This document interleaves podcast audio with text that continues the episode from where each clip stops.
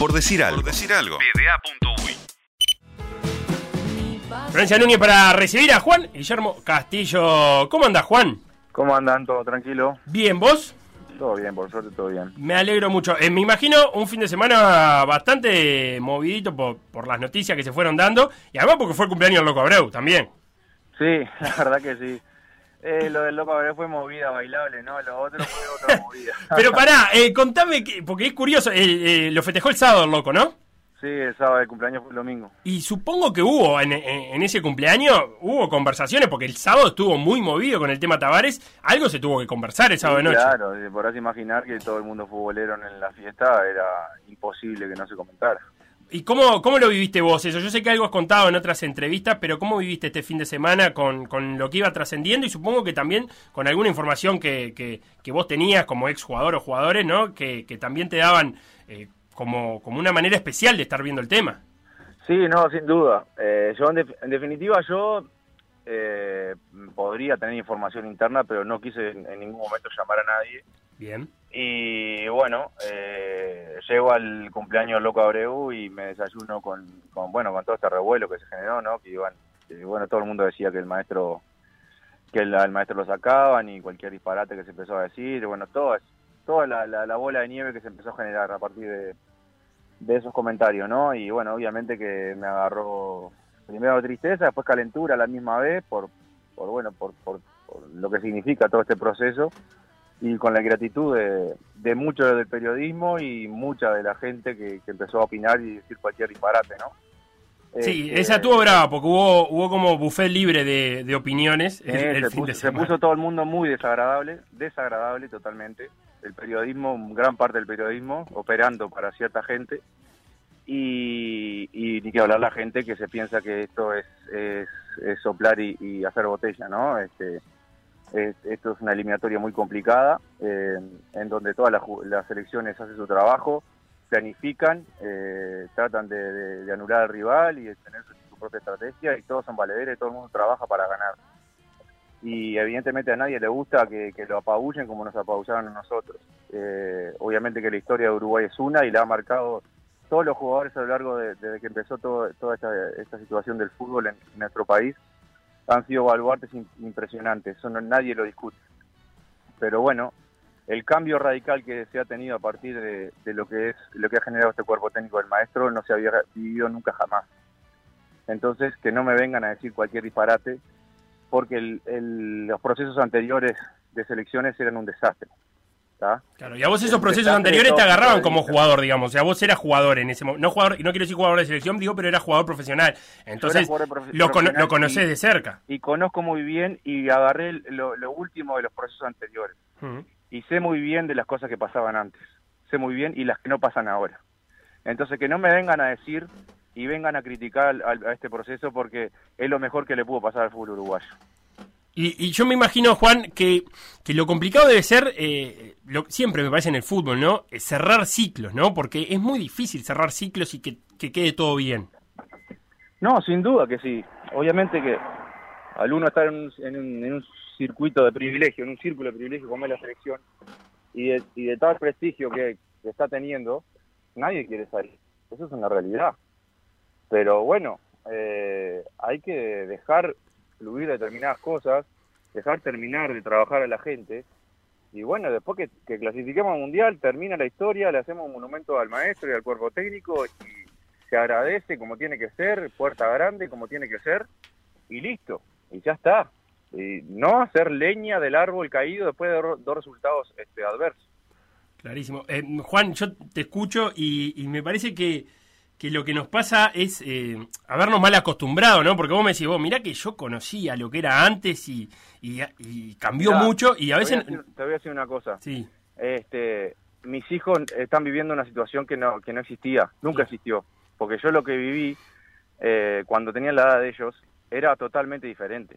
Yo era ir yo salteado a viví- los yo mundiales. viví la, yo viví la Copa, el, el Mundial del 90, Mm. que nos, que, que nos quedamos afuera, Mm. y yo lloré cuando, no, cuando Fonseca nos clasificó, obviamente, después quedamos afuera. Lloré tres veces en mi vida. Cuando Peñarol salió, que dio Aguirre el, gol de, del 87, esa vez, y después en la, en la cancha con el Ruso Pérez cuando hacemos el gol contra Colón.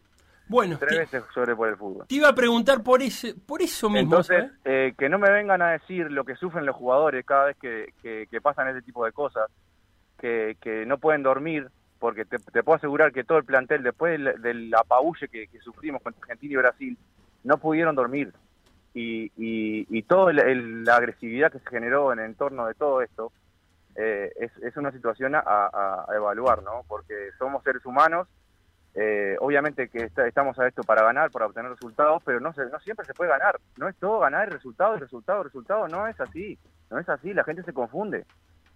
Em, te escucho, te escucho hablar y me, estoy totalmente de acuerdo, de acuerdo contigo. Eh, mm, hay que trabajar, ¿no? En eso de, de, cómo canalizar frustraciones de este lado, hablo, ¿no? Del lado del periodismo, del lado de las opiniones, del lado del público, ¿no? De cuando los escenarios no son los mejores. Exactamente, exactamente. Hay que, principalmente ser equilibrado, ¿no? Ser equilibrado en, en cuanto a uno dar alguna algún juicio o una opinión personal, este, evaluar bien y ver todas las situaciones sobre la mesa y a partir de, de, esa de esa situación empezar a opinar y digamos que mucha gente opina porque todo el mundo nos gusta el fútbol y todo todo el mundo es técnico en definitiva en este país pero muy pocos pueden hablar con propiedad muy pero muy pocos pueden hablar con propiedad de determinadas cosas. Y, y bueno son la, la mayoría de la gente que no habla con propiedad habla habla porque tiene boca nada más y no analiza un carajo eh, una de, las cosas que tanto se habló en, esta fecha FIFA eh, fue la actuación del Nando Muslera, eh, que tiene aparte que mucho que ver el inicio del Nando Muslera en la selección con contigo, ¿no? Con, con, esa época donde, donde vos fuiste titular durante un tiempito, de ese de ese llanto, estaba repasando para, para, preparar esta entrevista, estaba repasando ese partido con Colombia, ese 3-1, que, que, hay gol de Jackson Martínez y después eh, Uruguay empata Jackson Martínez 1-1 y Uruguay termina ganando 3-1. Y te iba a preguntar por ese momento en que te veo tirado tapándote eh, la cara, eh, me imagino la presión que había en ese momento, ¿no? Y las ganas de, de estar en el Mundial y, que me imagino yo que, que, cuando Jackson empata, eso fue en el primer tiempo, ¿no? Digo, y el tiempo pasaba y, no ganábamos, eh, eh estaba bravo el ambiente en esa época, ¿no? Sí, esa situación fue pero 10 diez veces peor de, lo que, de la de ahora. Lo que pasa que antes no era tanto las redes sociales tan asesinas como están ahora, pero la situación crítica era, era peor era peor porque nosotros habíamos perdido con, eh, con Perú allá en Lima, este, estábamos prácticamente afuera, llegamos al vestuario y nos enteramos que Colombia le, eh, le gana, nos empata y, seguimos y seguimos teniendo un poco de vida, no dependiendo totalmente de nosotros, pero ganándole a Colombia estábamos en carrera, o sea que estábamos con un pie afuera prácticamente del Mundial, a cuatro fechas de terminar la eliminatoria cuatro fechas, porque quedaba, eh, quedaba, Ecuador y Argentina. Ecuador y Argentina, eh, quedaba Argentina acá y Ecuador allá, era algo que decís vos, Uruguay no clasifica ni loco, ¿entendés? Y, bueno, y se dio así, obviamente que el partido de Colombia ese fue, fue tremendo, porque lo veníamos venía venía la situación relativamente controlada y bueno, nos empata con ese gol de Jackson. Fue en el segundo tiempo, en realidad, el gol Ah, el segundo tiempo, perdón, está bien, en 20 minutos del segundo tiempo. ahí está, en el segundo tiempo. Ahí estábamos afuera del Mundial, literal, estábamos afuera del Mundial, por eso fue de, ese esa descarga después del gol de Andrés que nos salva la vida de una manera impresionante con el salto que saltó como 50 centímetros, hay que ver esa imagen. Sí, cabeza le cambia el palo al arquero. Eh, poner esa imagen y ver cuánto salta Andrés para hacer ese gol es una cosa de locos. Este, y bueno, después hace el tercero Eguren para la mayor tranquilidad, pero bueno, en ese gol fue un llanto con el ruso, en la ruso Pérez este, nos abrazamos y fue una locura este, bueno, eh, soltando un poco toda esa presión que, teníamos de, querer ver a Uruguay en el Mundial, porque era el sueño nuestro de niño. Eh, ver a Uruguay en el Mundial. Y después de ese partido es que es que Uruguay va a jugar de visitante a Ecuador y es que juega el Nando Muslera. Eh, ¿Cómo, se, ¿cómo se dio ese cambio? Ahí lo que me pasó fue lo siguiente, yo venía yo, yo venía atajando en, Brasil, me había recuperado de la lesión de rodilla y había vuelto a atajar y bueno, había vuelto a atajar y, cambian el entrenador allá en Brasil, eh, eh, lo, sacan y viene otro y ahí en ese interín que viene ese otro técnico contratan a Jefferson, el brasilero, ¿se acuerdan? sí, ¿cómo no? Eh, y bueno, lo contratan que estaba libre, había quedado libre de Turquía y bueno, viene a Botafogo. Este, empieza a atajar él, me saca el técnico a nivel local, del campeonato local, del Brasileirao, pero nosotros estábamos jugando la Sudamericana. Entonces, como no estaba inscrito, yo estaba jugando. Clasificamos a la Sudamericana en la siguiente fase, entonces yo vuelvo de, la de, los partidos de eliminatorio y le digo al técnico, escúcheme una cosa, le digo, no me saque en la, en, la, Sudamericana porque si usted me saca, yo pierdo ritmo de juego y el maestro me va a sacar. Son literales, eh, textuales palabras. Le pido por favor que no me saque, eh, aguánteme un mes, en un mes jugábamos, porque si usted me saca yo no juego y el maestro me saca. Y bueno, el brasilero este, cara de chota, agarra y me saca. Y, bueno, el maestro obviamente al, yo no tener este ritmo de juego, eh, me sacó y bueno, y puso a Nando y obviamente Nando después anduvo volando y, y que hablar. Justificó toda su la decisión del maestro, pero está, después obviamente siempre el apoyo al Nando porque en definitiva este el, el, beneficio del Nando iba a ser el beneficio nuestro, siempre estando al firme con él. Y, bueno, después hizo todo lo que hizo hasta ahora. El Nando es un, es un estandarte, un pilar de la selección. Este, y bueno, siendo la inmediatez de, lo que pasó en los partidos, si no fuera por el Nando, ahí sí nos comemos dos goleadas históricas que no la borra nadie. Estamos bravísimos. Seis goles en cada partido, seis o siete te diría. Sí, eh. Entonces, dejémonos decir pavadas, como te dije anteriormente. Em, eh, antes de, de, pedirnos, quiero dos cortitas. Una es que me cuentes eh, el frío que pasaste en ese partido con Estonia en el 2011. Ah, no, eso fue una locura. Porque hasta ahora veo las imágenes y, me vuelvo loco. Fue una locura porque eh, teníamos ese partido ahí y después en Irlanda. Hmm. Un amistoso. sí, amistoso de fecha FIFA, sí. Llegamos allá, bueno, el maestro nos, nos, comunica que vamos a jugar un partido cada uno, todo divino. a mí me toca Estonia, Fernando en este, allá en Irlanda. Bueno, vamos a calentar. Este, había dejado de nevar, estábamos en el hotel y había empezado a nevar. Y uy, esta nieve me quiero matar, decía yo. Bueno, llegamos al estadio y había dejado nada, habían limpiado toda la cancha, no tenía nieve ni nada, todo espectacular. Empezamos a calentar y empieza a nevar. Ay, mamá. Empezó a nevar, empezó a nevar, está todo muy lindo. Eh, 10 grados bajo cero, pinta. Llegamos al vestuario, el vestuario divino, ¿no? 25 grados, espectacular. Empezó el primer tiempo, seguía nevando asesinamente, pa, pa, pa, pa. Termina el primer tiempo. Ay, el íbamos, frío. Íbamos 0 a 0. Sí. Eh, termina el primer tiempo, nos vamos al vestuario, vino la temperatura, todo. ¿Cuándo salimos? Habían como 15 grados bajo cero. El, el, el, el hielo, la nieve se había solidificado en la cancha, era, era un patín aquello, era una... Imposible afirmarse, ¿no? No, era una cosa de loco. Y bueno, resulta que estaba en un remate afuera del área, eh, yo sí, sí eh, cometo el error de, echarme un poquito antes y la pelota me, pica rápido, obviamente, en el hielo, pum, me pasa por arriba. Pero aparte, lo que tiene la nieve, eh, Juan, es que una vez que te tirás y quedás mojado, ya tenés frío para el resto del partido. No, te puedo explicar, no, sentía los dedos de los pies. El, el primer tiempo la remé, la remé porque estaba caliente el calentamiento. Pero del segundo tiempo, yo salgo de los 25 grados a los menos 15. Y te mató. Me empezaron a, congelar las patas y era imposible. Se me congelaban las patas en el Francini los viernes de noche acá en, el Parque Rodó, imagínate, menos 15 grados.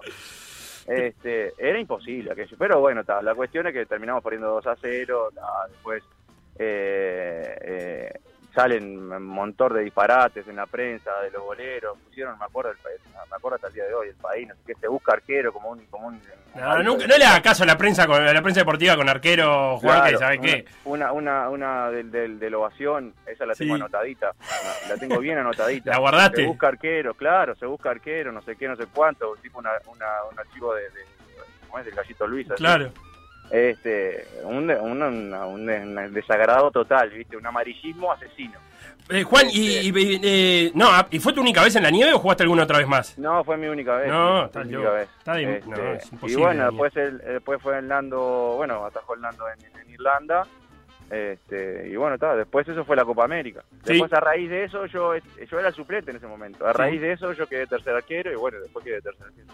Bien, clarísimo. Juan, eh, la última, ¿en qué te agarra, en qué andas ahora después de, la experiencia de Atenas? ¿Qué estás haciendo? Y bueno, ahora estoy, bueno, sigo en la mutual, que estamos este, acomodando toda la mutual y bueno, el tema este más mutual, que es un proyecto espectacular, divino, que va, va a ayudar a mucha gente. Este, estamos con un proyecto también ahí mismo en, en, Rivera que también va a cambiar el rumbo también de, de lo que es la visión de, la mutual, porque vamos a hacer un, vamos a hacer un gimnasio este, funcional para que la A, la B, la C, el femenino, el fútbol playa, el fútbol sala, este, todo lo puedan utilizar. Este, bueno, después va a funcionar como un club social. Eh, obviamente toda esta gente que te mencioné lo va a utilizar de forma gratuita. Los familiares van a utilizarlo este, con una cuota bonificada y y después habrá socios particulares para sustentar toda la, logística, ¿no? El tema de, pagar a, los profes y demás, la idea es que funcione de las 7 de la mañana a las 10 de la noche y que es un punto estratégico de Montevideo en el cual está hoy inutilizado y queremos brindarle un servicio de nivel al, jugador profesional y a todos los, involucrados en, en, bueno en este en este negocio, ¿no? Juan Castillo, muchas gracias por, por dedicarnos estos minutitos a, por decir algo. Eh, nos cruzaremos nuevamente y, vamos a seguir conversando largo y tendido que, está divino para hacerlo. Dale, vamos arriba. Un abrazo. un abrazo.